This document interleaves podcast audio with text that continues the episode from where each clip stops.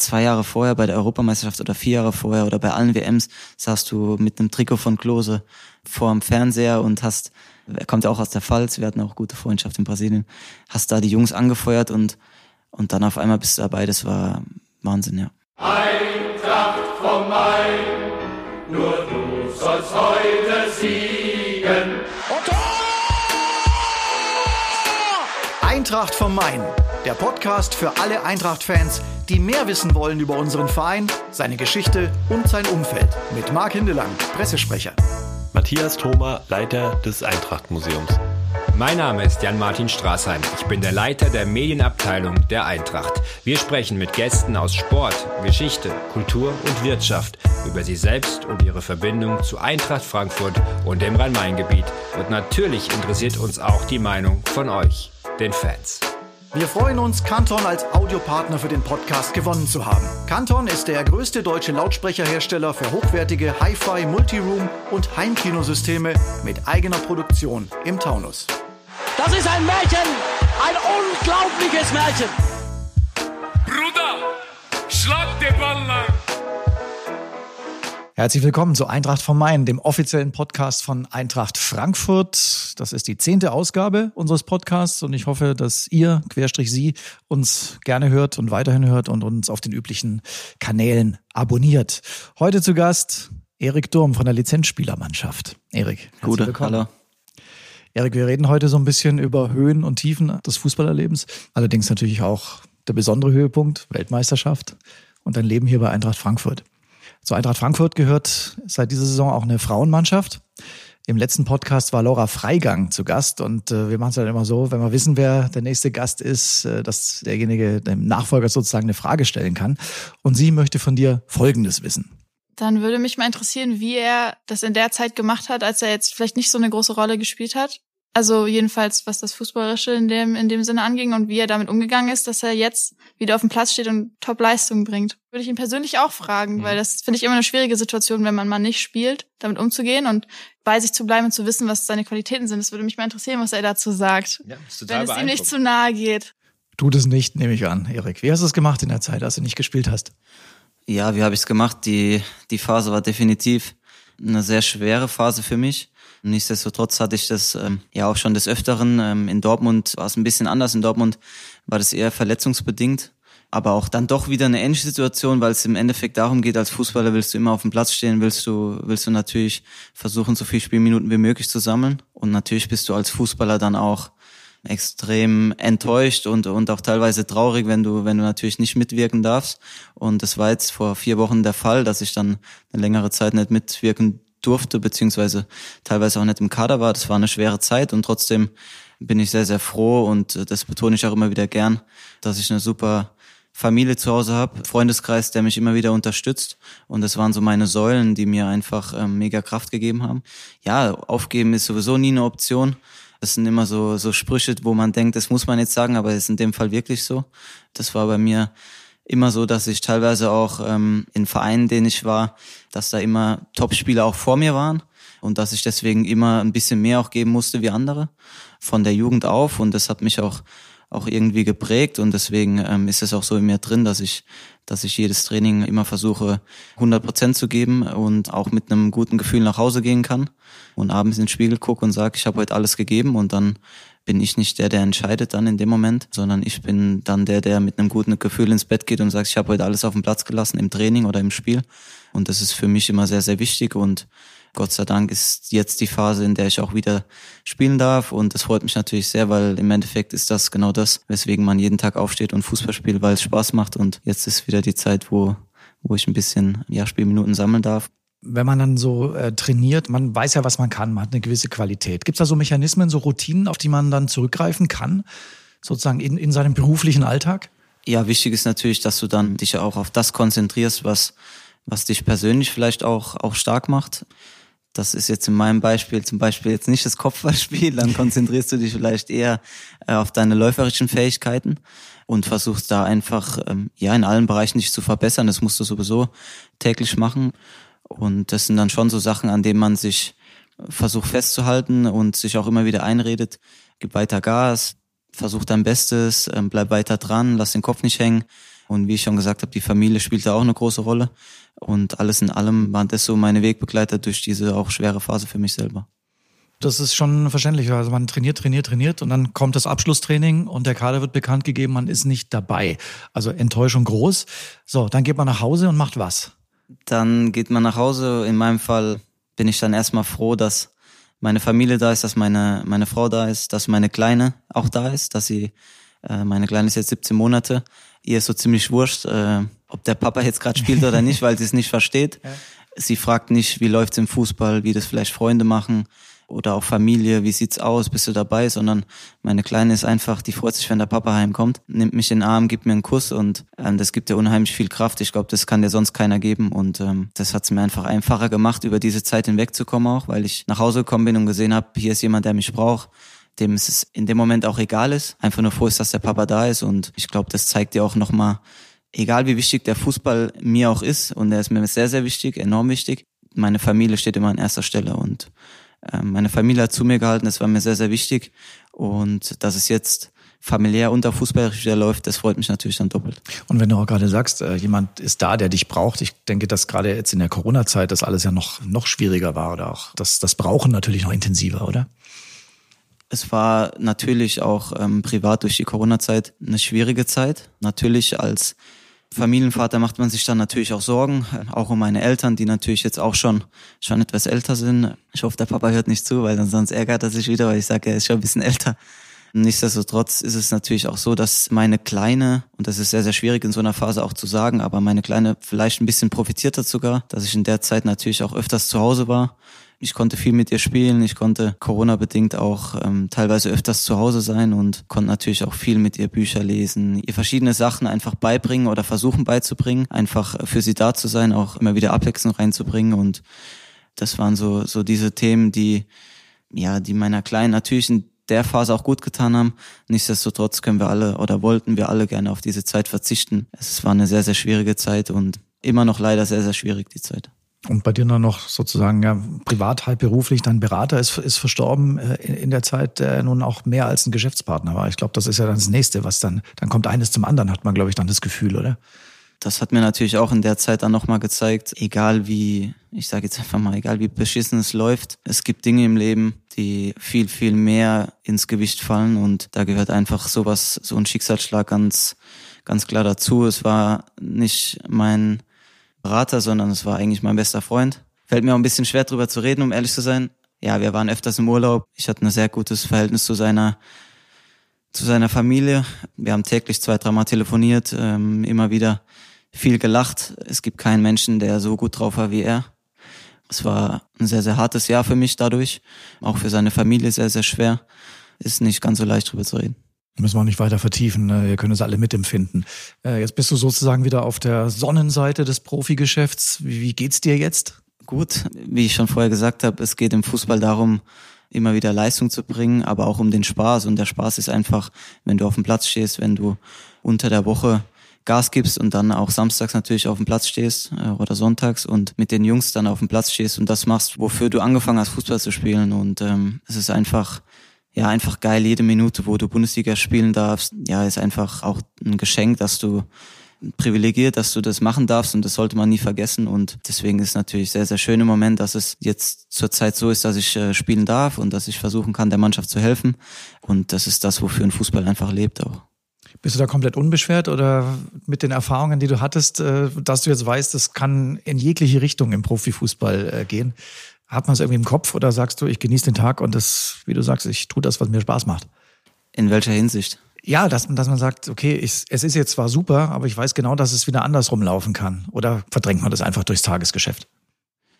Nee, darüber denke ich jetzt nicht nach. Ich versuche ja im Hier und Jetzt zu leben, alles rauszuhauen, was, was jeder, glaube ich, versucht und, und einfach das auch zu genießen. Es ist äh, wie bei allem im Leben, es gibt halt nicht nur nur Sonntage. Das ist so, das habe ich auch erlebt zu meiner vorigen Zeit in Dortmund. Dann war ich mal öfters verletzt. Ähm, dann warst du hier in der Reha, dann das macht natürlich äh, keinen Spaß. Wenn jemand sagt, die Reha macht Spaß, dann kann nur mit dem Kopf schütteln. Ich habe es leider erlebt nach ja zwei Knie-OPs, Hüft-OP. Ich konnte die, die Massagebänke nicht mehr sehen, die Reha nicht mehr sehen. Deswegen habe ich damals versucht, einfach jede Zeit, die du auf dem Platz stehst, einfach zu genießen. Nicht so viel drüber nachzudenken, was könnte passieren oder was war passiert, sondern einfach das jetzt genießen und einfach leben. Gehen wir mal zurück auf den Anfang. Hm. Kennst du unsere Rubrik Eagles 11? Da würde uns interessieren, was war eigentlich dein erstes Fußballtrikot, das du besessen hast? Oh. weiß nicht, ob ich das hier sagen kann. Kannst hier alles sagen. ja, weiß aber nicht, ob ich mir damit Freunde mache. ja, mein erstes Trikot. Jetzt wollte ich eigentlich gerade äh, was anderes sagen, aber wenn ich jetzt richtig drüber nachdenke, war das, glaube ich, sogar ein Bayern-Trikot. Aber zu der Zeit muss ich ehrlich gestehen, hatte ich noch nicht wirklich so einen freien Willen, um zu sagen, ich will jetzt ein Bayern-Trikot, sondern ich glaube, das kam von, von meiner Patentante damals. Ich glaube, dass ich da auch zweieinhalb oder drei Jahre alt war und danach auch nie wirklich Bayern-Sympathisant war, seitdem ich denken kann. Deswegen, ich glaube, das war mein erstes Trikot, aber es hat jetzt nicht wirklich viel Aussagekraft. Also da war auch kein Name drauf, oder wie? Das weiß ich gar nicht. Ich, ich sehe mich in einem Bild von zu Hause, wo ich mal irgendwo durchgeblättert habe, wo ich das Trikot anhab. Aber wer da drauf war und warum ich das zu der Zeit getragen habe, kann ich dir nicht, nicht wirklich sagen. Da war ich noch viel zu klein. Was ist dein sportliches Vorbild gewesen? Sportliches Vorbild war Luis Figo. Das war auch mein erstes Trikot, sage ich jetzt mal, von einer internationalen Topmannschaft, das ich mir gewünscht habe von meinem Papa. Das habe ich damals im Urlaub in Kreta geschenkt bekommen. Ist mein Papa extra nach Heraklion gefahren und hat das Trikot gekauft. Ja, weil es damals äh, bei Real Madrid gespielt und war einfach mein Idol. Ähm, hat super gespielt, ähm, Technik war überragend und das war so der, zu dem ich aufgeschaut habe. Der beste Spieler der Welt auf deiner Position. Jetzt müssen wir deine Position erstmal erklären. So wirklich. Die weiß ich selber nicht so genau. Links außen, von vorne links nach hinten rechts. Ja, ich habe schon so viel gespielt in meiner Karriere. Ich weiß nicht. Also ich sehe mich hinten, klar. Äh, rechts oder links ist eigentlich egal. Ich glaube, ich habe 40 Prozent rechts gespielt, 60 Prozent links. Also im mhm. Endeffekt bester Spieler auf der Position. Rechts würde ich sagen Trent Alexander-Arnold. Links würde ich sein Teamkollege sagen, Andy Robertson. Ich habe jetzt auch gerade gestern nochmal ein Spiel geguckt, Tottenham gegen Liverpool, was da für eine ja, Qualität drin ist, wie sie läuferisch auch auf dem Platz sind und, und wie die Flanken reinkommen, technisch hochversiert. Äh, das sind so die zwei Spieler auf den Positionen, wo ich sage, das ist schon das absolute Topniveau. Da merkt man eine Premier League-Vergangenheit. Ja, gegen die, gegen die Jungs durfte ich auch spielen. War jetzt mit Huddersfield nicht ganz so erfolgreich. Aber es war natürlich eine schöne Erfahrung, in Enfield zu spielen, klar. Deine Erinnerung an dein erstes Bundesligaspiel? Erstes Bundesligaspiel. Es war eine sehr, sehr schöne Erinnerung. Es war gegen Augsburg. Wir haben 4-0 gewonnen. Ich bin, glaube ich, nach dem 4-0 reingekommen, circa 86., 87. Minute unter Jürgen Klopp, dem Trainer noch damals. Hab einen Ball, glaube ich, gehabt und den habe ich irgendwo weggepölt. Da hatte ich dann drei Wochen im BVB-Magazin drinstehen, 100% Fehlerquote im Passspiel. War nicht so schön, aber durchweg positive Erinnerungen. Meine Eltern waren auch dabei und ähm, ja, es war, war sehr, sehr schön. Wer war dein bisher härtester Gegenspieler? Das ist eine gute Frage. Würde ich schon Angel Di Maria sagen. Haben wir zweimal gegen Real Madrid gespielt. Im Hinspiel war er, war er sehr gut. Vor allem gegen die Nationalmannschaft, als wir gegen Argentinien gespielt haben. Es war, glaube ich, das Abschiedsspiel von Miroslav Klose in Düsseldorf. Da haben wir 4-2 verloren und er hat alle vier Tore vorgelegt. Hat nicht ganz so schlecht gespielt, sage ich jetzt mal so. Was ist dein Lieblingssport nach dem Fußball? Definitiv Tennis und Handball, muss ich auch noch sagen. Äh, mein Papa war Handballer, habe früher viel in der Handballhalle verbracht, wenn auch nur, um danach äh, aufs Tor zu schießen und nicht zu werfen.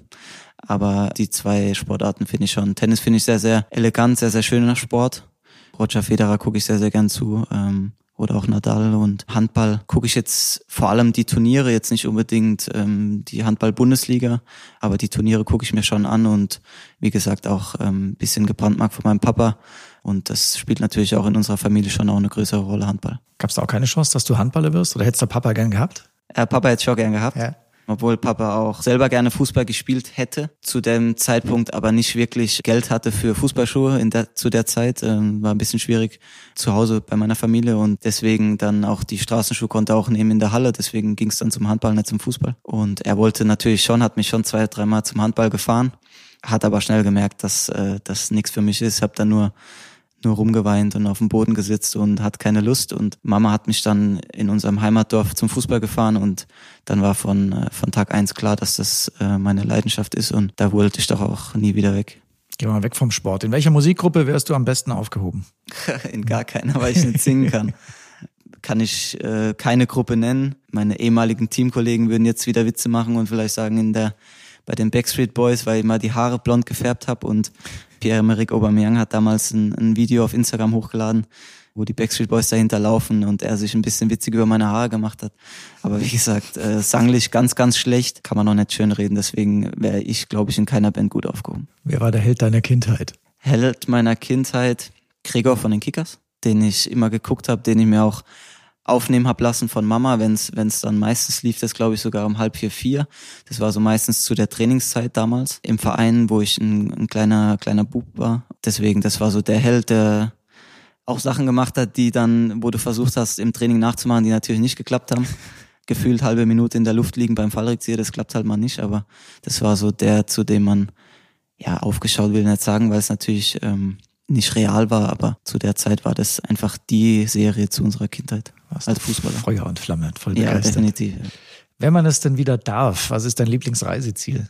Jetzt mit meiner Kleinen eher Mallorca, weil es äh, natürlich nah ist und auch deutsche Ärzte da sind, was für mich jetzt zurzeit auch wichtig ist, äh, gerade mit einer mit einer Familie. Und wenn es weiter weggehen sollte, äh, wenn die Kleine größer ist, ähm, dann definitiv Thailand. Was ist dein größtes Talent abseits vom Fußball? Also singen ist es nicht, haben wir festgestellt. Nee, ist es nicht. Sport, ich sage jetzt einfach mal sportlich. Zu einem anderen Sport bin ich ganz gut im Billard. Das habe ich früher hoch und runter gespielt. Zu jeder freien Minute sind wir in die Billardcafés damals und haben Billard gespielt. Da ging es dann meistens um kleine Geldbeträge, aber war früher schon so ein kleiner oder immer noch ein kleiner Fuchser und wollte natürlich auch den Euro nicht verlieren und habe dann oder teilweise haben gespielt, wer äh, wer verliert, muss bezahlen und dann äh, ging es für mich da immer um alles und äh, da haben wir einige Tage und gefühlt auch Nächte im Billardcafé verbracht. So charakterlich oder persönlich möchte ich da ja nicht wirklich was dazu sagen, das äh, sollen andere beurteilen. Da bin ich auch ein bisschen vielleicht auch zu schüchtern, um, um über mich selber zu sprechen. Kein Problem. Frage 11. Was ist dein Lieblingsort in Frankfurt? Lieblingsort in Frankfurt, zurzeit schwierig, Corona-bedingt. Für mich persönlich ist der Main. Ich mag's an einem Fluss entlang zu laufen, ein bisschen die Natur zu sehen und einfach mit der Familie Zeit zu genießen. Deswegen würde ich schon sagen, dass der Main, wenn Corona hoffentlich bald zu Ende ist, dass dann der Main der, die erste Anlaufstelle ist. Bin auch sicher, dass da wieder viel los sein wird, auf jeden Fall. Ähm, da hast du vorhin schon sehr nett über deine Heimat gesprochen. Also Pirmasens, Rheinland-Pfalz, Nähe Saarland, Frankreich. Gibt es auch so eine Nähe zu Frankreich, wie sie, wie sie Kevin Trapp hat? Nee, nicht Okay. wirklich. Ich kann auch ganz gebrochen nur Französisch. Wir hatten das in der Schule, aber wir mussten es nicht wirklich lernen, sondern nur wenn du dann zum Abitur, dann musstest du ja nochmal so ein, wie so einen Crashkurs machen. Ist wenig hängen geblieben. Ich wohne eigentlich ja sieben, acht Kilometer sogar nur zur Grenze. Aber jetzt so eine richtige Verbindung ähm, hat da nie so geherrscht. Aber du kannst jetzt mit Kevin beispielsweise im Dialekt unterhalten. Im Dialekt auf jeden Fall, obwohl sein Dialekt, also Saarland, ich habe im Saarland ja gespielt, gell? in Saarbrücken, ist nochmal ein bisschen, ja, ich will nicht sagen krasser, aber ist anders, definitiv. Aber ich kann auf beiden Sprachen nur, wenn ich zu Hause bin, in der Pfalz oder in der Palz, wie man bei uns sagt, und dann Saarländisch red. Zu der Zeit, als ich in Saarbrücken gespielt habe, habe ich von meinem Kollegen immer einen drauf bekommen, weil das schon so ein bisschen Pfalz, äh, Saarland kennt man ja so ein bisschen, Gib uns mal eine Kostprobe. ja, Saarländisch. Ja, oder, oder Ja, im Saarland, im Saarland, was mir immer aufgefallen ist, jetzt komme ich schon ins, in Dialekt, nur weil ich über meine Heimat rede. Und ich sag's mal, in der Pfalz heißt es, kommst du zu mir? Oder in Deutschland heißt es, kommst du zu mir? Im Saarland sagen sie, kommst du bei mich? Komplett grammatikalisch und auch, also komplett falsch, wo du dir denkst, wo sind wir jetzt? Teilweise habe ich das dann auch in der Pfalz praktisch zu meinen Kollegen dann auch gesagt und dann ja, habe ich manchmal einen Klaps auf den Hinterkopf bekommen und habe bis hier in der Pals und nicht im Saarland, also Ritter Pelzig. Und das waren dann so Kleinigkeiten, aber im Endeffekt auch nur spaßeshalber. Dein erster Verein, SG Rischweiler. Genau. Du hast da noch Kontakt, du schaust da ab und zu vorbei. Also, also als es, wir reden auch in einem Leben, wo man sich frei bewegen konnte. Ich äh, schaue da schon ab und zu vorbei. Auch mein Papa, also wie gesagt, jetzt, ich rede jetzt von der Zeit vor Corona. Ähm, mein Papa war da jeden Mittwoch Karten im Sportheim und ich habe schon versucht, teilweise auch zu den Spielen zu kommen, beziehungsweise mich zu erkundigen, wie sie so dastehen, spielen Verbandsliga. Bei uns zu Hause für so ein kleines Dorf mit mittlerweile, glaube ich, 1800 Einwohnern gar nicht so schlecht. Eine Liga unter der Oberliga. Ja, natürlich ähm, verfolgt man das und genauso wie sie natürlich auch teilweise auch verfolgen, was ich mache und natürlich auch stolz sind und im, im Sportheim hängen natürlich auch Bilder und ich hatte meinen Weltmeisterempfang damals. Das kann man auf YouTube, ich habe es auf YouTube Ja. gesehen, mit Riesenbühne und so. Also ja, das war auch. Ich bin schon äh, stolz auf dich. Ja, ich habe mich auch mega gefreut. Äh, Ich glaube, fast der ganze Ort war da. Das war damals äh, ja ein Riesending für mich. Ich glaube, über 1000 Leute waren da. Trotzdem bin ich nicht der Typ, der gerne so im Rampenlicht steht. Ich habe mich natürlich gefreut, dass so viele da waren. Ich habe äh, hab das auch genossen. Aber ich war dann auch froh nach drei Stunden, als es dann vorbei war, beziehungsweise als ich dann die Autogramme geben durfte und dann nicht mehr vom Radio interviewt worden bin, weil das ist einfach, ich war klatschnass geschwitzt.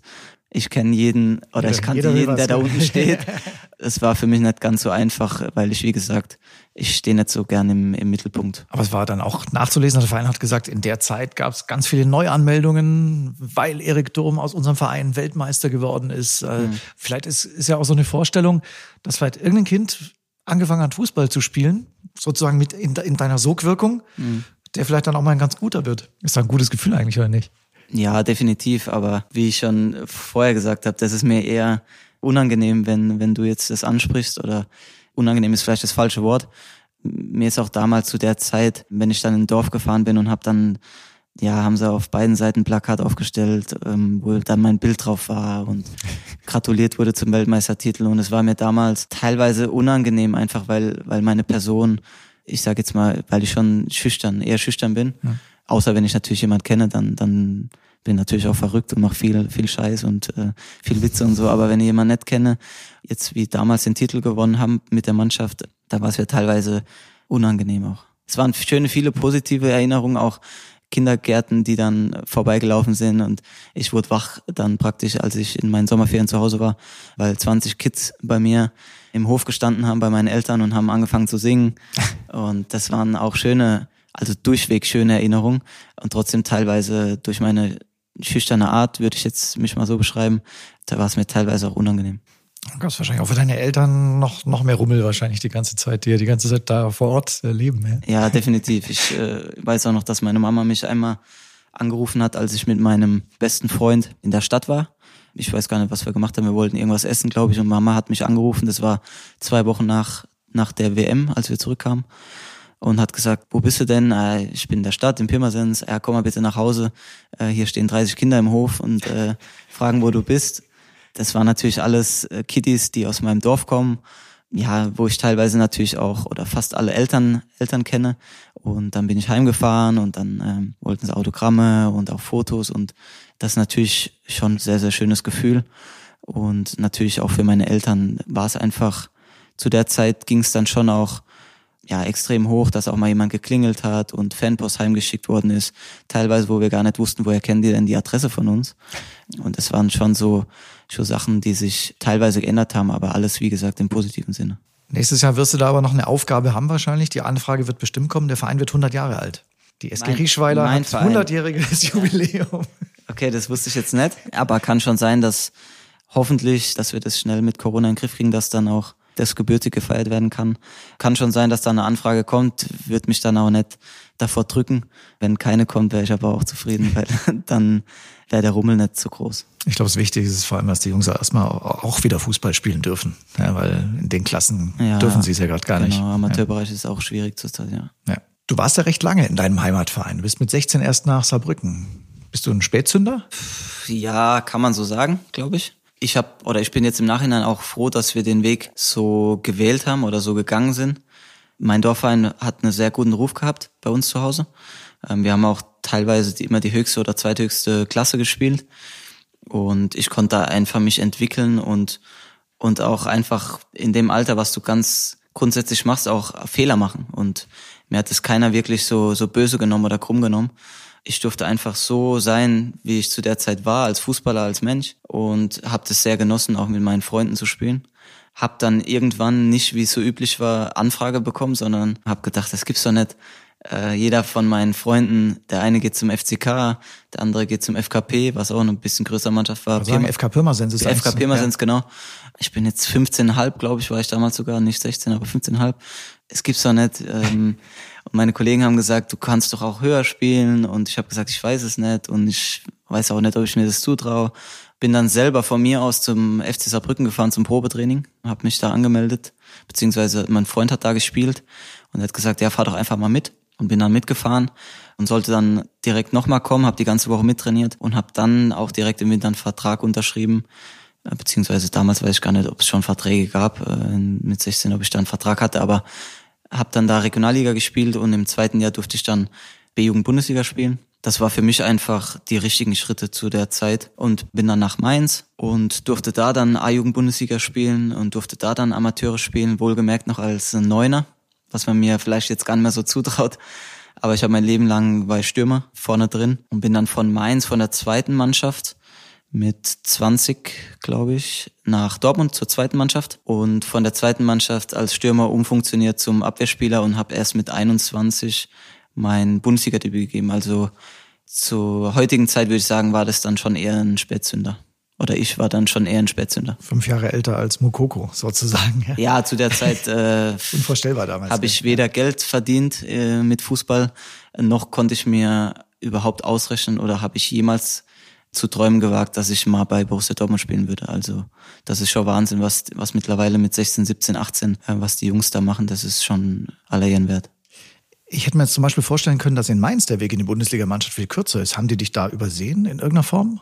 Mm, nicht übersehen. Ich hatte damals, damals war Thomas Tuchel Trainer der ersten Mannschaft. Ich habe unter Martin Schmidt und äh, Marco Rose, kennt man ja auch beide, mhm. ganz gut aus der Bundesliga. Ja, das waren meine Trainer. Also Martin Schmidt war der erste Trainer bei Mainz 2 und Marco Rose war der Co-Trainer. Und ich bin aus der A-Jugend rausgekommen als mit 14 Toren, glaube ich, damals. Hab dann die ersten sieben Spiele siebenmal getroffen bei den Amateuren in der Regionalliga. Mir wurde dann angeboten, so einen Jungprofi-Vertrag zu unterschreiben. Durfte dann teilweise auch ähm, bei der ersten Mannschaft mittrainieren. Wir sind ja hier, um ehrlich zu, ehrlich zu quatschen, deswegen, ja, es war jetzt nicht der, der Vertrag, den man sich gewünscht hat zu der Zeit. Und wir reden jetzt nicht über enorme Summen. Also es war jetzt wirklich eher so, so ein Vertrag, ähm, wir würden dich gern halten, um zu sehen, was passiert, wenn du hier bleibst. Aber es war jetzt nicht so, richtigen Vertrag, um, ja, um mir zu zeigen, du bist unser Versprechen für die Zukunft, beziehungsweise wir glauben so wirklich an dich. Da ging es wirklich um kleine Beträge, ja. Und ich wurde dann damals ein bisschen in der Öffentlichkeit, in den Zeitungen so ein bisschen betitelt, als wenn ich aufs Geld aus wäre und bisschen fremdgesteuert vom Berater, von meinem Papa. Das war so das erste Mal, dass ich gemerkt habe, okay, es ist teilweise auch ein Geschäft äh, oder es ist vor allem Geschäft und du wirst manchmal dargestellt, was überhaupt nicht stimmt. Das hat mir, schlag mir damals schwer im Magen. Ich war damals 19 äh, Jahre und habe mich auch ein bisschen ja, schlecht gefühlt, weil ich gesagt habe, es stimmt doch gar nicht, was sie reden und die wissen gar nicht Bescheid und etc. etc. Und ähm, kam der Anruf von Dave Wagner von Dortmund kurz vor der Winterpause und ich habe dann mit dem Verein auch abgeklärt, ich würde gerne nach Dortmund fahren, würde mir das gerne anhören, weil ich jemand bin, der immer versucht ehrlich zu sein und wollte es nicht hintenrum machen weil ich meins auch sehr dankbar war für die Zeit und bin dann hingefahren und zu dem Gespräch kam irgendwann Kloppo dazu, äh, nach zehn Minuten. Und das war für mich ja so ein Erlebnis, was ich nie vergessen werde. Einfach diese Aura, die er hatte damals.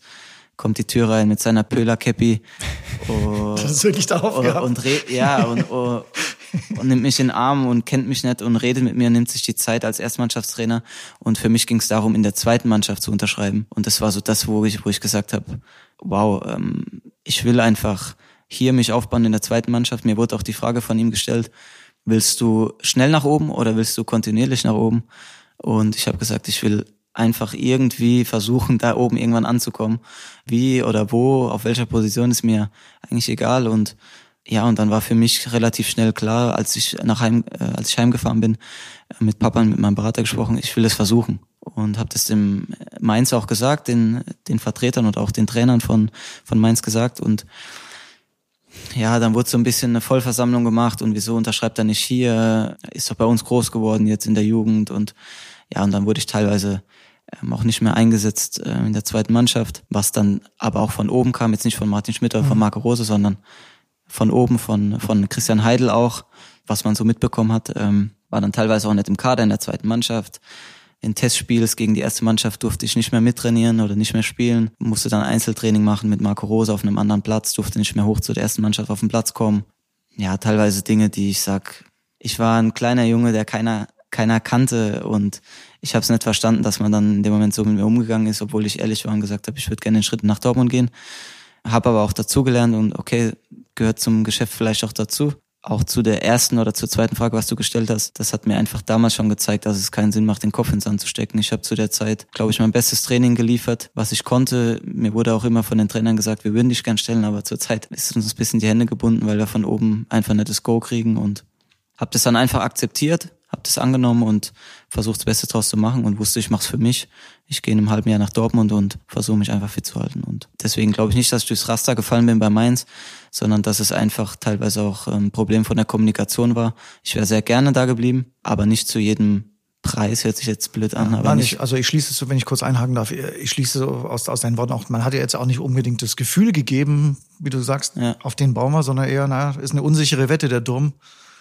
Ja, Schauen wir, dass wir da behalten und vielleicht wird ja was. Ja, genau. Also war in dem Moment, ähm, kann man glaube ich schon so sagen, nicht unbedingt die diese Wertschätzung, die ich mir erhofft hatte, einfach mit 19 Ja. paar Tore schon gemacht für den Verein und das war in dem ja in dem Moment einfach so für mich, okay, ich mache das mit Dortmund, ist noch ein größerer Verein.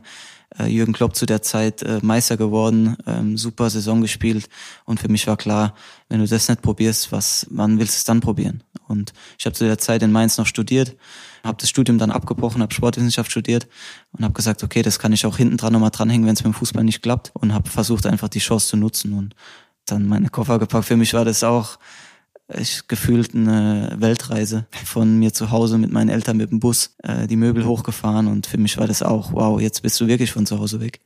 Aber Gott sei Dank ist alles gut gegangen. Du hast gerade eben Jürgen Klopp erwähnt, du hast ja mit jeder Menge spannender Trainer zusammengearbeitet. Tuchel kam ja dann sozusagen danach. Peter Bosch, denke ich. Peter war- Bosch, war äh, Stöger, Stöger. war da. Mit Lucien Favre habe ich noch ein, zwei Wochen zusammengearbeitet. Joachim Löw, äh, Hansi Flick als Co-Trainer, Ja. Marco Rose Co-Trainer, Martin Schmidt. Habe ich einen vergessen? Ich hoffe nicht. Jetzt, jetzt Adi Hütter sozusagen dein, dein zweiter Klar, Österreich, dein zweiter Adi- Österreicher nach Peter Stöger Adi, Adi sozusagen. Hütter, David Wagner will ich auch nicht, auf keinen Fall vergessen, weil er mit Jürgen Klopp, ähm, das sind die zwei Trainer, denen ich, ich glaube, das kann ich auch so sagen, am meisten zu verdanken habe, die mir immer den Rücken gestärkt haben, die mich als junger Spieler sehr geformt haben, die mir die eine ganz neue Position beigebracht Ich haben. würde sagen, wer ist eigentlich auf die Idee gekommen, dich vom Stürmer zum Linksverteidiger damals Ähm, umzufunktionieren? Jürgen Klopp war, glaube ich, schon der Initiator, also der zu mir kam und hat gesagt, nach einem Training, wo ich von der zweiten Mannschaft mittrainiert habe als Stürmer, hat gesagt, körperlich von der Robustheit wird es, glaube ich, schon schwierig. Wir hatten damals Lewandowski in der Mannschaft, äh, der war, ja, der war brutal zu der Zeit schon stabil ohne Ende und ich war halt einfach oder bin immer noch jetzt körperlich nicht der, nicht der stärkste, kein Kraftprotz und Aber schnell. ja, aber Kopfballspiel war auch nicht so gut. In der Box war ich, war ich ganz gut, aber ob es wirklich für oben gereicht hätte, glaube ich, wäre schon auch schwer geworden. Und er war der, der gesagt hat, du hast läuferisch so Potenzial, du kannst mega viel laufen, bist schnell, gibst immer alles, versuchst immer am Mann dran zu bleiben und überleg dir das. Ich würde dir gerne die Position beibringen, weil ich glaube, du kannst auf dem Niveau oder auf der Position Bundesliga spielen. Er wollte mir dann ein paar Tage Zeit geben, um drüber nachzudenken und ich habe halt gesagt, mir ist es scheißegal. Hauptsache Auf welcher. Position? Hauptsache Hauptsache ich äh, darf Bundesliga spielen Ja. und habe gesagt, ja, und er hat gesagt, geil, freut er sich. Ähm, sie zeigen mir Videos, sie werden mir zeigen, wie ich mich zu verhalten habe und ich soll es in der zweiten Mannschaft spielen ab nächstem Jahr und jetzt erstmal gucken, dass wir in der dritten Liga bleiben. Zu dem Zeitpunkt haben wir hinten ein bisschen Probleme gehabt, ähm, haben versucht in der Liga zu bleiben, dritte Liga. War kurz davor auch verletzt, bin dann äh, ins Mittelfeld gerückt, weil wir einen neuen Stürmer geholt haben. Also es war auch nicht so eine einfache Zeit für mich. Und dann ging alles relativ schnell. Das ging sehr schnell. Saison 13, 14, Bundesliga-Debüt beziehungsweise Bundesligaspieler geworden und dann am Ende der Saison sogar zur Nationalmannschaft. Du hast gerade eben äh, Jogi Löw erwähnt. Also irgendwann ruft er dann an. Ja, ich wurde Gott sei? Dank, ich wurde Gott sei Dank vorgewarnt von von Kloppo, dass ja Joachim Löw äh, mich anrufen wird. Natürlich haben meine Freunde haben mich immer wieder so ein bisschen reingeworfen beziehungsweise die Gespräche. Ja, vielleicht bist, stell dir mal vor, du bist dabei.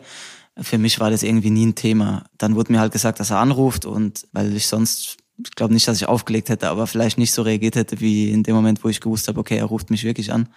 Hast gedacht, Und du war- hast veräppelt oder wie? Ja, ich hätte gedacht, hallo, willst mich verarschen? Äh, Oder vielleicht ruft mich ein Kollege an, will mich äh, ein bisschen veräppeln, aber so war ich dann natürlich ganze Tag nervös äh, wie Sau, weil ich morgens im Training gesagt bekommen habe, äh, mit einem riesen Grinsen von, von Jürgen, ähm, Yogi ruft dich an, hat sich mega für mich gefreut. Ja, ich habe mich den ganze Tag das Lachen nicht aus dem Gesicht bekommen, hab mich natürlich gefreut wie, wie Schnitzel, ähm, dass er mich anruft.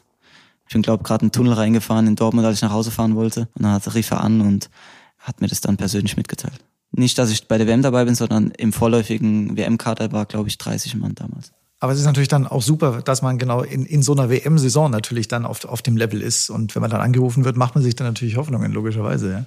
Ja, ja trotzdem, ja, war ich zu dem Zeitpunkt, da ich gedacht habe, wow, ich bin jetzt, ich bin jetzt da dabei. Das war für mich das Schönste überhaupt. Ähm, das hätte ich mir nie erträumen lassen.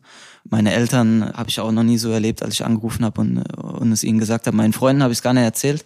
Die haben es ein oder zwei Tage später bei dieser großen Live-Übertragung, wie der Kader zusammengestellt wird, haben es da erst erfahren. Und meine Eltern waren natürlich, ja, Mama geweint, Papa kann ich gar nicht beschreiben. Habe ich noch nie so erlebt, so glücklich. Hat sich mega für mich gefreut. Und ja, ich habe das einfach zu dem Zeitpunkt gar nicht so richtig realisiert und ich bin auch nicht davon ausgegangen, dass ich mit zur WM fahren darf, um ehrlich zu sein. Also ich dachte, 30 Mann, da bin ich dabei, wow. Aber es fallen noch sieben raus, da bist du sicher dabei. Und dann kam es dann doch anders. Und sechs Wochen, sechs Wochen später, acht Wochen später? Ja, ich glaube, äh, dass wir zwei Wochen in Österreich waren, ja. glaube ich, Österreich. Dann bist du ja mal Weltmeister. Genau, dann durfte ich mitfahren und ich hatte noch nicht wirklich Zeit, groß das zu verarbeiten. Das hört sich immer blöd an, das ist schon so lange her, schon sechs fast Jahre. sechs Jahre her. Aber ja. wann hast du mal wirklich Zeit? Hm. Und wir reden jetzt nicht von drei, vier Wochen. In den drei, vier Wochen gehst du in Urlaub, dann bist du bei deiner Familie, dann bist du hier mal da. Aber wirklich für dich alleine zu realisieren, was in deiner Karriere alles schon passiert ist und wo du schon alles hinreisen durftest und was du schon alles erleben durftest. Und ich glaube, dass so richtig realisieren wird man das vielleicht erst in ein paar Jahren, um ehrlich zu sein man bleibt ja auch Weltmeister für immer. So ist es ja. Es läuft ja nicht weg, sozusagen. Das ist ein Titel, den, den man hat. Ich würde sagen, den, den nimmt man, man nimmt diesen Titel mit ins Grab. Du bist immer Weltmeister. Guck, äh, Horst Eckel, hast vorhin vom FCK gesprochen, ja. Horst mhm. Eckel, ist über 80, ja. Weltmeister. Also ist es dann nur so eine, so eine, so eine ja, Selbsteinschätzung, die man hat? Ich nehme nicht an, dass du morgens in den Spiegel schaust und sagst, hi, da ist der Weltmeister. Nee, definitiv nicht. Ich hoffe, dass, dass das andere, andere von mir auch so sehen und behaupten, dass ich nicht so bin. Das ist mir immer wichtig, dass mich Leute hoffentlich als positiven und bodenständigen Menschen sehen. Nee, definitiv nicht. Es ist eher so der Fall, dass wenn, wenn du wo reinkommst und äh, jemand, der dich gut kennt, dann auch teilweise mal sagt, ah, der, der Weltmeister kommt. Hier Martin Sporer sagt es öfters mal. Das ist mir dann eher unangenehm, peinlich, wo ich sage, ach, bitte, such dir mal was anderes aus, sag mal was anderes oder so. Also ich bin sehr stolz drauf, dass ich dabei war. Ich bin sehr stolz drauf, dass ich das erleben durfte, aber ich muss es nicht jeden Tag hören und ich genieße es für mich alleine. Ich bin keiner, der damit prahlen geht oder sonst was. Ich hätte auch an dem Tag, als wir Weltmeister wurden, nicht diese Fete danach gebraucht. Ich wollte einfach nur nach Hause zu Mama, Papa, zu meiner Schwester hatte damals noch keine Freundin und wollte die Zeit zu Hause genießen mit meinen Freunden. Ich hätte diesen Brummel gar nicht gebraucht und trotzdem war Berlin, ein Tag danach war natürlich Weltklasse. Ich will auf eine Geschichte nochmal raus. Es wird ja ein Unterschied gemacht. Du hast bei dieser WM nicht auf dem Platz gestanden. Mhm. Ärgert man sich eigentlich, wenn man darauf angesprochen wird, äh, man, dass man gar nicht gespielt hat, weil so unterschwellig dann mitklingt, bist ja gar kein richtiger Weltmeister, wo dann eigentlich gar nicht honoriert wird, dass man, dass man äh, Teil der Gruppe ist, dass man äh, auch durch Trainingsleistungen auch, auch, auch die Qualität der anderen mitgesteigert hat, dass sowas manche Leute übersehen oder begegnet ihr sowas gar nicht so oft? Jeder darf das sehen, wie er möchte. Die Leute haben das Recht dazu. Ich habe nicht gespielt, das ist äh, definitiv Fakt. Natürlich hätte ich gern ein paar Minuten gespielt, aber wir haben einfach die Zeit genossen. Wir hatten viele junge Spieler dabei. Ich glaube, dass wir fünf Stück waren, die nicht gespielt haben. Ähm, zwei meiner Mannschaftskollegen, Roman Weidenfeller, Matthias Ginter. Kevin Großkreuz. Kevin, Gro ah, Kevin Großkreuz war auch genau, noch mein Mannschaftskollege. Noch zwei Torhüter, Weidenfeller und Zieler. Genau. Ja. Für uns fünf war einfach, für uns war das das größte Erlebnis überhaupt, da dabei zu sein. Niemals hätte von uns jemand den Anspruch gehabt oder einen Anspruch gestellt, dass wir spielen müssen oder so. Wir haben versucht, alles aufzusaugen, was es gibt, haben versucht, dazu beizutragen, im Training alles zu geben, die anderen zu pushen. Wir haben versucht, von außen, was man, glaube ich, bei den Spielen gesehen hat, die ganze Bank von uns, alle Betreuer, der ganze, der ganze Stab, der dabei war. Wir haben immer versucht, von außen positiv zu sein. Wir waren, glaube ich, echt eine super Einheit in Brasilien. Jeder, der sagt, ich bin kein Weltmeister, akzeptiere ich, finde ich, ist okay Jeder hat seine Meinung. Ich bin trotzdem stolz drauf. Ich sehe mich auch als Teil der Mannschaft. Ich erinnere mich manchmal zurück an Thomas Tuchel, der, der uns bei seiner ersten oder zweiten Sitzung oder irgendwo in Bad Ragaz war das in, im Trainingslager, uns ein Bild gezeigt hat von einem Formel-1-Stall, der dann drei, vier Personen auf dem Bild, also man hat die Boxengasse gesehen praktisch, die um ein Auto steht, die die Reifen wechselt und hat drei, vier Personen praktisch ähm, wegmarkiert und hat dann gesagt, ohne die drei, vier wäre jetzt derjenige, ich weiß nicht, wer es damals war, ich glaube ähm, Vettel oder so, ähm, nicht Weltmeister geworden. Und äh, diejenigen, die sitzen nicht im Auto und fahren dieses Teil, sondern die sind für die Reifen verantwortlich, die sind für das Benzin verantwortlich und er wollte uns damit einfach signalisieren, jeder ist wichtig, ob das Trainerstab ist, ob das derjenige ist, der auch mal nicht im Kader ist und irgendwie hat mir das bisschen imponiert um und gezeigt, dass einfach jeder dazugehört, ob das jetzt vom Staff jemand ist, ob das jemand ist, der sich um die Ernährung kümmert oder Spieler, der nicht spielt und wie gesagt, ich Genau.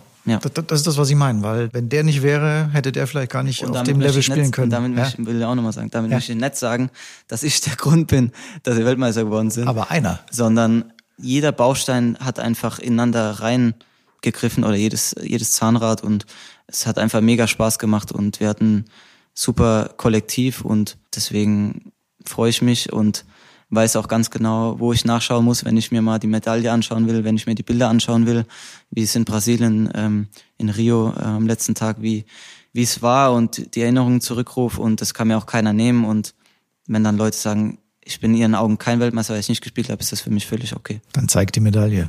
Wo ist die? Die ist im Bankschließfach, weil einmal zu Hause bei uns eingebrochen worden ist und ich zu der Zeit die Medaillen bei meinem Papa im Schrank versteckt hatte und die wurden dann auf unseren Esstisch gelegt, weil scheinbar ja die Leute dachten, es wäre irgendwie Medaille vom. Hallenturnier bei uns oder so im Kreis Pirmasens Zweibrücke oder so. Auf jeden Fall haben sie es dann mitgenommen und dann haben wir gesagt, okay, wir müssen ein bisschen mehr aufpassen, ähm, weil es ist ein, so ein symbolischer Wert, den kriegst du nicht einfach mal so wieder und der ist jetzt irgendwo in der Sparkasse ähm, in einem Bankschließfach. Die muss ich auch nicht jeden Tag sehen, aber ich weiß, dass er da ist und freue mich immer wieder, wenn ich sie mal zu Gesicht bekomme, dass ich, dass ich weiß, okay, ich durfte Teil dieser Mannschaft sein und durfte das miterleben. Ich habe dann auch in den Geschichtsbüchern nachgeguckt. Kennst du Heinz Kupsch? Nee. Torwart des FK Pirmasens. Okay. Weltmeister 54. Wusste ich nicht. Ohne, ohne gespielt zu haben. Okay. Und es gab sogar einen Spieler, einen Brasilianer Pepe, der ist 58 und 62 zweimal Weltmeister geworden, ohne, ein, ohne Einsatz. Aber ich glaube, beim FKP hat auch äh, Fritz Walter sein Bruder gespielt, kann das sein? Zu der Zeit damals nicht, aber Nee, wahrscheinlich aber ich, äh, ich glaube, dass er. gut möglich, dass er davor danach. Okay. Ottmar. Aber nee, wusste ich nicht, aber Prominente Gesellschaft. Ja. Das Wissen, die Erfahrung von damals, hat die dich dann auch weitergebracht insgesamt, äh, dass man immer so trainieren muss, dass man sofort spielen kann? Auch vielleicht jetzt hier?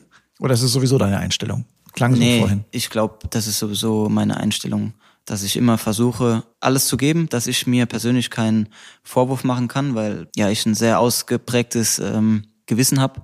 Äh, das heißt, ich versuche Perfektionist zu sein. Ich versuche immer das Bestmögliche zu machen, was was ich in dem Moment kann oder was ich was ich leisten könnte und deswegen hat mir das zu dem Zeitpunkt früher schon geholfen. Das war halt einfach auch die Einstellung, die ich von zu Hause mitbekommen habe, die von meinem Papa auch ähm, vor allem ausgegangen ist, der als Sportler auch so war oder versucht hat so zu sein und auch als Mensch immer versucht hat, alles zu geben und das versuche ich auch immer zu machen. Natürlich klappt's nicht immer, aber man versucht es zumindestens und kann dann sagen, okay, ich habe es versucht, ich habe alles gegeben. Ob das dann gut war oder nicht, das ist nochmal eine andere Frage. Aber du hast alles gegeben, was in dem Moment drin war. Das ist eine meiner Lebenseinstellungen, dass es einfach wichtig ist, immer zu versuchen, der bestmögliche Mensch zu sein in dem Moment, den du sein kannst. Ob es dann reicht, ist die andere Frage, aber du kannst es wenigstens versuchen. Zwei WM-Fragen habe ich noch. Die eine ist, wenn man sich dieses 7-1 gegen Brasilien in dem Fall von der Bank aus ansieht und wir zu Hause vom Fernseher, äh, ist es, war das da genauso unrealistisch, so unwirklich, dies, dieser Ablauf von diesem Spiel, wo man denkt, was ist denn das? Und, und, und gleichzeitig auch merkt, hier wird Geschichte geschrieben? Oder bist du da ganz anders im Tunnel? Nee, ich glaube, dass es sogar noch extremer für uns war, weil während der Nationalhymne von Brasilien hast du echt gedacht, gleich frisst uns das ganze Stadion auf. Ja. Die Spieler, ich, David Luiz hat mitgesungen aus voller Brust, wo du gedacht hast, oh, pff, oh mein Gott, hoffentlich äh, kommen wir gut rein in das Spiel. Ja. Und dann sitzt du auf der Bank, also ich kann es ja nur aus meiner Sicht erzählen, dann sitzt du auf der Bank und dann steht es nach 25 Minuten, glaube ich, 4 oder 5-0. Und das ganze Stadion, ich glaube, also meine Eltern waren auch im Stadion, wenn meine Mutter, glaube ich, genossen hätte. Genießt, genossen? Genießt. Genießt. Bei uns in der Palsage genossen. Genossen, also bleib mal pelzig. Wenn du äh, genießt hättest, ähm, dann äh, hättest du es, glaube ich, gehört. Also es war eine Totenstille im Stadion. Ja. Es war richtig unheimlich. Es war einfach surreal. Also es war Brasilien, das ist äh, die Fußballnation überhaupt für mich gewesen oder immer noch. Und dann zu Hause bei ihnen, ich fand es einfach gut, wie die Mannschaft oder unsere Mannschaft sich auf dem Feld auch präsentiert hat dann. Meinst Gegner nicht lächerlich machen, Genau. nicht komplett schlachten. Genau, genau. Ja. Dass wir nicht beim 6 oder 7-0 oder beim 5-0, dass wir nicht, oder dass die Spieler, die das Tor gemacht haben, ob das jetzt Kedira, Schürle oder Klose, dass, dass wir nicht da groß, ja, ausgetickt sind, Trikot ausgezogen oder einfach gewusst, okay, wir, wir sind jetzt in Brasilien, in dem Land, wir akzeptieren die Leute, wir respektieren die Leute und wir wissen, was der Fußball ihnen bedeutet und äh, finde ich, haben das auch gezeigt und ich glaube, deswegen haben wir auch danach die Mannschaft so eine positive Rückmeldung bekommen von den Leuten auch. Auch als wir gegen Argentinien, als wir zum Spiel, ähm, zum Finale gefahren sind, hatte ich das Gefühl, fast ganz Brasilien ist, ist für uns. Einfach weil sie Sympathie auch für uns entwickelt haben, für das Verhalten, das wir an den Tag gelegt haben beim, beim Halbfinale. Es war irgendwie dann auch schön zu sehen, dass es ähm, auch im Fußball um sowas geht. Und das fand ich toll von der Mannschaft, die aus dem Platz gestanden hat. Sozusagen anständig gewinnen will auch gelernt sein. Ja. Wie fühlt sich dieser WM-Pokal, das ist ja kein Pokal, das ist die Statue, wie fühlt sich das an? Wie liegt das in der Hand? Schwer. Ja? Ja, ist schon ein bisschen schwer. Aber habe ich mir jetzt auch noch nicht so Gedanken drüber gemacht, wie fühlt sich das an. Das war der Moment einfach, der sich mega angefühlt hat. Unbeschreiblich, äh, da hochgelaufen zu sein, ganz schwierig in Worte zu fassen. Surreal, also wie als wenn man das von außen irgendwie erlebt. Man ist gefühlt, ich saß auf der Bank manchmal und dachte so, du bist jetzt gerade beim WM-Spiel dabei und es hat sich irgendwie nicht so angefühlt, weil, weil es einfach so, ja, weiß nicht, zwei Jahre vorher bei der Europameisterschaft oder vier Jahre vorher oder bei allen WMs saßt du mit einem Trikot von Klose ähm, vor dem Fernseher und hast, er kommt ja auch aus der Pfalz, wir hatten auch gute Freundschaft in Brasilien, hast da die Jungs angefeuert und, und dann auf einmal bist du dabei, das war Wahnsinn, ja. Ich finde das interessant, diese Trophäe gibt's nur, das Original gibt's nur zur Siegerehrung, dann wird sie weggepackt und ab dann läuft man mit einem Replika rum. Das wusste ich zum Beispiel jetzt auch Ja. nicht. Aber, aber wir haben auch so einen nachgemachten Pokal bekommen, aber in, glaube ich, 60 oder 80 Prozent Größe. Den habe ich natürlich auch noch im Safe mittlerweile liegen. Was war denn der erste Pokal, den du gewonnen hast? Oh, erste Pokal. D-Jugend-Hallenturnier oder was? Oder?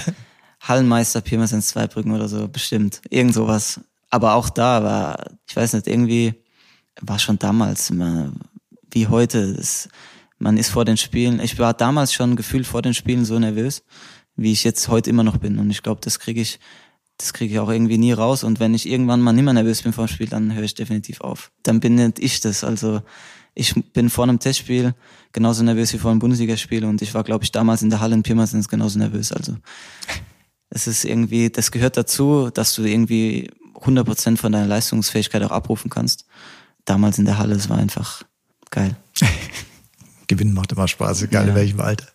Wie gesagt, bist schon ein bisschen, äh, hast schon ein bisschen eine Achterbahnkarriere. Später hast du gesagt, verletzt. Dann gab es die Chance, nach England zu gehen. David Wagner hat dich dann zu Huddersfield geholt. Ich habe erstmal nachgucken müssen, wo Huddersfield ist. Zwischen weiß ich, so ein bisschen Mitte Richtung Norden. Ich wusste auch nicht vorher. Also, wie war das da? Ist bestimmt eine kle- kleinere Stadt, denke ich. Äh, Da ist wahrscheinlich man in der Tradition noch mehr verwurzelt als jetzt bei einem ganz großen Premier League Club.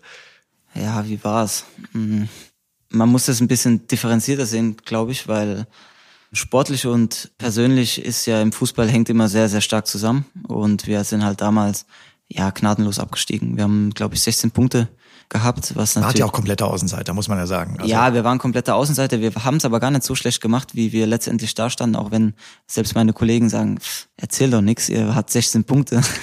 so gut könnte er nicht gewesen sein, aber wir waren echt nicht so schlecht. Äh, Wir haben gute Spiele gehabt, aber die Premier League war oder ist einfach brutal. Ähm, Tottenham, Liverpool, was da für ein Tempo drin ist, hoch, runter, 90 Minuten ist schon Wahnsinn. Und als Huddersfield hast du da halt einfach extrem Probleme. Du hast in jeder Mannschaft hast du drei, vier Topstars. Selbst Watford, was ich vorher jetzt auch nicht, was ich vorher dachte, okay, ist vielleicht wie bei uns ein unterer oder jemand, der vielleicht um Abstieg spielt in der Bundesliga, aber die haben drei, vier Topstars drin, die haben ähm, natürlich auch finanzielle Möglichkeiten, was wir teilweise auch in der Bundesliga nicht haben. Und es war eine schwere Zeit für mich, muss ich ehrlich sagen. Von meiner Karriere als auch für mich persönlich. Ich war vier Monate alleine, war drei Monate im Hotel. In einem Zimmer kannte zu der Zeit nur Chris Löwe aus der Mannschaft, der auch eine Familie hatte und den ich nicht jeden Tag auch fragen wollte, gehst du mit mir was essen? Ich war drei Monate alleine essen jeden Tag. Mein Handy gefühlt war mein bester Freund zu der Zeit. War eine harte Zeit. Wir hatten fast, wir haben fast alles verloren. Gerade zu Boxing Day, zu Weihnachten haben wir immer auf die Socken bekommen. Zu jeder London-Fahrt, die wir gegangen sind, wusstest du schon, okay, gleich fahren wir wieder nach Hause und haben, haben nichts äh, nix mitgenommen. Dazu kam noch das Wetter, was ab Oktober echt eklig wird in England. Und es war einfach teilweise auch äh, deprimierend. Also immer heimgefahren, äh, wieder verloren, geregnet, geschneit, Sonne geschienen innerhalb von fünf Minuten, alle drei Sachen. äh, also es war echt mal teilweise zum Kotzen, muss ich sagen. Aber die Menschen da, das ist das, was ich gesagt habe, man muss da ein bisschen differenzieren. Mhm. Aber die Menschen sind echt sehr, sehr freundlich. Ich hatte eine schöne Zeit trotzdem, auch im Verein. Huddersfield ist keine Stadt, haben, glaube ich, 170 oder 180.000 Einwohner, ist das kleinste Town in England. Ich glaube, zur Stadt brauchst du ein Rathaus und ein College oder so, oder eine Kathedrale und ein College. Und das haben sie jetzt erst im Nachhinein und sie wollen halt das größte Town in England bleiben. Deswegen sind sie offiziell keine Stadt. Ja, es liegt zwischen Manchester und Leeds, zwei eigentlich schöne Städte, Huddersfield an sich, ohne jetzt jemand nahe, nahe treten zu wollen ist jetzt auch nicht das Gelbe vom Ei. Das Frühstück ist jetzt auch nicht so. Also ich wurde beim ersten Gespräch wurde ich gefragt, was ist schlimmer für dich, das Frühstück oder das Autofahren? Dann habe ich gesagt, ganz klar, das Autofahren. Aber ich habe auch erst ein, war auch erst eine Woche da äh, und habe erst eine Woche gefrühstückt und jetzt im Nachhinein sage ich definitiv das Frühstück. Weder Salami noch Käse noch Tomate, Aufschnitt gab's nicht. Elias Katschunga hat mich am ersten Tag im, am Trainingsgelände ausgelacht, hat gesagt, was guckst du, suchst du Käse oder was gibt's ja nicht?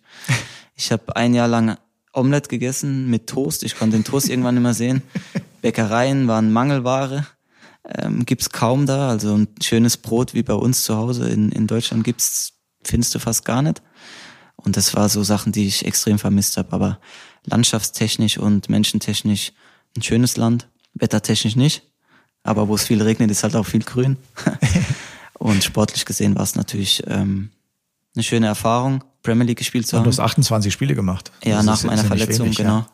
Und vielleicht ein paar nette Stadien kennengelernt. Wolltest du Fußballromantiker sagen? Du hast auch, vorhin gesagt, das, Anfield. Ja. Das definitiv, aber darum geht's dir als Fußballer nicht, dass ist du die klar, Stadien ja. kennenlernst. Es war eine schöne Erfahrung. Es war auf jeden Fall was, wo du sagst, geil, Premier League gespielt zu haben. Aber 16 Punkte, da erinnerst du dich trotzdem nicht gern dran. Wie schön es dann doch in Frankfurt ist, oder? Ja, mega. Also ich wohne nicht weit weg von meiner Familie, was natürlich dann im letzten Moment dann auch das i-Tüpfelchen für mich war. Aber Frankfurt hat, ähm, wo ich gekommen bin, zuvor einfach eine mega Saison gespielt, auch Europa League ins Halbfinale gekommen. Das hat man, konnte ich auch in England verfolgen. BT Sports hat da auch immer sehr, sehr positiv berichtet über die Eintracht und als das Angebot kam, war für mich klar, also es war auch vorher schon klar, ich will unbedingt versuchen, zurückzukommen in die Bundesliga. Als dann Frankfurt angefragt hat, war für mich ähm, direkt klar, dass das musst du machen. Und das ging dann Gott sei Dank auch sehr, sehr schnell und hatten gute Gespräche und bin sehr, sehr froh, dass ich hier bin. Anderthalb Jahre, wie gesagt, Höhen und Tiefen. Jetzt nur noch Höhen, ganz klar. Was sind deine drei Eintracht-Momente? Meine drei Eintracht-Momente. Nicht so einfach für mich, also definitiv noch vor der Corona-Zeit mit den Fans natürlich. Das erste Spiel hier, das erste, das erste Heimspiel, einfach die Atmosphäre gespürt zu haben, war einfach mega. Das erste Euroleague-Spiel noch geiler, äh, die Atmosphäre. Und für mich persönlich auch, muss ich jetzt auch sagen, auch nach so langer Zeit endlich äh, wieder auf dem Rasen zu stehen. Das sind so die drei Momente, auch ohne Zuschauer. Natürlich wäre es schöner gewesen mit Zuschauer, aber wir müssen natürlich Corona-bedingt auch, ähm, oder haben wir auch alle Verständnis für die Situation. Und das waren so meine drei, drei Momente, wo ich sage, erste Heimspiel vor den Fans, erste Europa League-Spiel vor den Fans und jetzt wieder mein erstes Spiel nach langer Zeit. Das sind so die drei, wo ich am liebsten dran zurückdenke. Es sind ein paar Spiele am Stück inzwischen geworden, fünf Einsätze in der Startelf. Wir liegen jetzt terminlich, muss man vielleicht auch unseren Zuhörern sagen, vor dem Spiel in Augsburg. Und äh, strahlen aber nach dem Spiel in Augsburg aus oder auch nach Weihnachten. Ich möchte mal auf Weihnachten zu sprechen kommen. Also wenn wir am 25. diesen Podcast veröffentlichen, wie hast du dann Weihnachten gefeiert? Ja, halt auch äh, anders wie sonst. Ja. Ähm, natürlich im, im Kreise meiner aller, aller Ängsten, also meiner Familie. Meine Mama hat Geburtstag am 24. Auch noch. Genau, Christkind, ja. Und natürlich bin ich mit meiner Tochter und mit meiner Frau ähm, bei meinen Eltern zu Hause, klar. Ich weiß jetzt nicht genau, wie, wie die Regeln sind, ob ich glaube, bei uns zu Hause ist es so, dass du, glaube ich, bis zu acht Leute zusammenkommen darfst, Hm. ohne die Kids. Ähm, dann wird definitiv noch meine Schwester und der Schwager dabei sein, aber das war's dann auch. Und die heutige Zeit gibt einfach nicht mehr her. Man muss vorsichtig sein, so gut wie es geht. Und hoffentlich werden wir noch einige Weihnachten zusammen feiern dürfen. Und jetzt ist es im Moment ist es so, wie es ist. Und schwierige Zeit, aber ich hoffe, dass wir da auch äh, baldmöglich und bestmöglich rauskommen. Ich denke, das gibt die Familie ja Kraft auch. Definitiv, ja. Und bei meiner Mama ihrem Geburtstag will ich schon da sein. Wenn das natürlich rechtlich geht, klar. Wenn es nicht geht, dann, dann nicht. Aber wenn es erlaubt ist, von der Anzahl her von vier Personen oder von sechs Personen, dann ja. Wenn nicht, dann bleibe ich nur mit meiner Frau und mit meiner Kleinen, klar. Deine Frau kommt aus Dänemark, die ist aber jetzt, denke ich, wahrscheinlich, so wie ich jetzt deinen Familiensinn so mitkriege, voll eingemeindet, oder? Ja, definitiv. Also sie kann schon gut Deutsch. Sie versteht, würde ich sagen, 90 Prozent. Sprechen ist nicht so einfach. Ähm, das muss ich auch zugestehen. Also ich teilweise fragt sie mich dann, ähm, wenn sie sagt, äh, keine Ahnung, die Bus oder oder was, wo, wieso der, wieso der Bus, wo ich dann teilweise gar nicht weiß, wieso wie sollst du das jetzt erklären? Also es ist schon schwierig, aber sie spricht schon ganz gut. Das macht es meiner Mama auch einfacher. Äh, mein Papa spricht ganz gut Englisch. Für Mama ist Englisch ein bisschen schwieriger, weil sie auch ein bisschen, ich weiß gar nicht, ob es das Wort gibt, sich geniert, sagt man das im Hochdeutsch. Ja. Also sich ein bisschen schämt, dann Englisch zu sprechen. Ja, weil es einem komisch Ähm, vorkommt. aber ja. da sie jetzt schon relativ gut Deutsch äh, versteht und spricht, ist sie natürlich äh, extrem involviert auch in, in meine Familie und gehört da schon mit äh, dazu.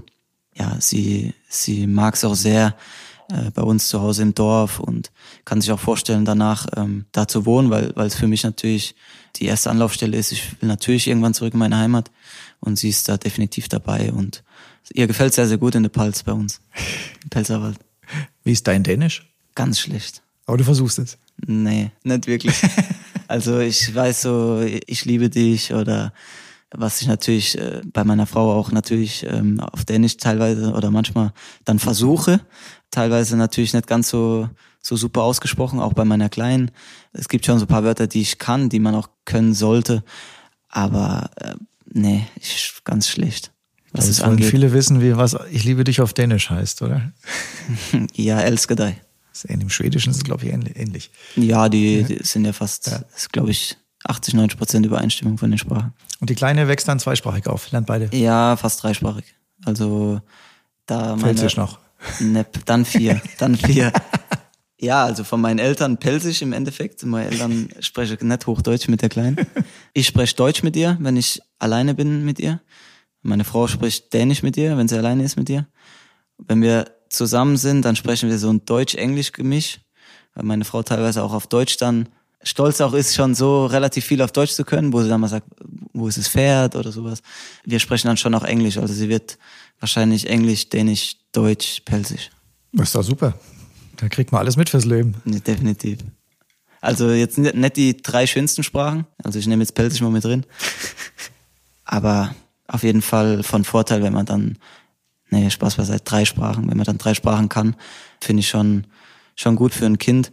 Sie versteht jetzt schon sehr, sehr viel. Ähm, Wenn ich sie teilweise auf Deutsch was übers Buch frage, wo ist, wo ist das Pferd, wo ist die Katze, dann zeigt sie mir das und fünf Minuten später sagt die Mama auf Dänisch, wo ist der Hase und dann zeigt sie das auch auf Dänisch. Also ist beeindruckend, was in so einem 17 Monate alten Baby oder Kleinkind schon alles vorgeht. Ist schon Ja, Kinder lernen auch leicht. Das ist, wenn man es richtig anstellt, super.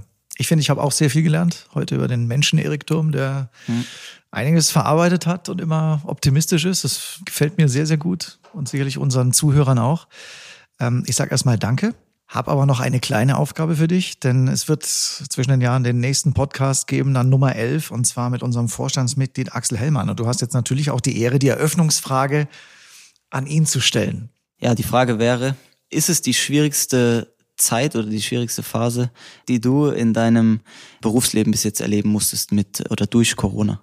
Jan-Martin Straßheim wird diese Frage übermitteln. Erik Durm, herzlichen Dank, hat viel Spaß gemacht und natürlich gesund bleiben, ganz wichtig. Danke, und gleichfalls. Danke. So stark auf dem Platz auftreten wie bisher. Ich versuch's, danke.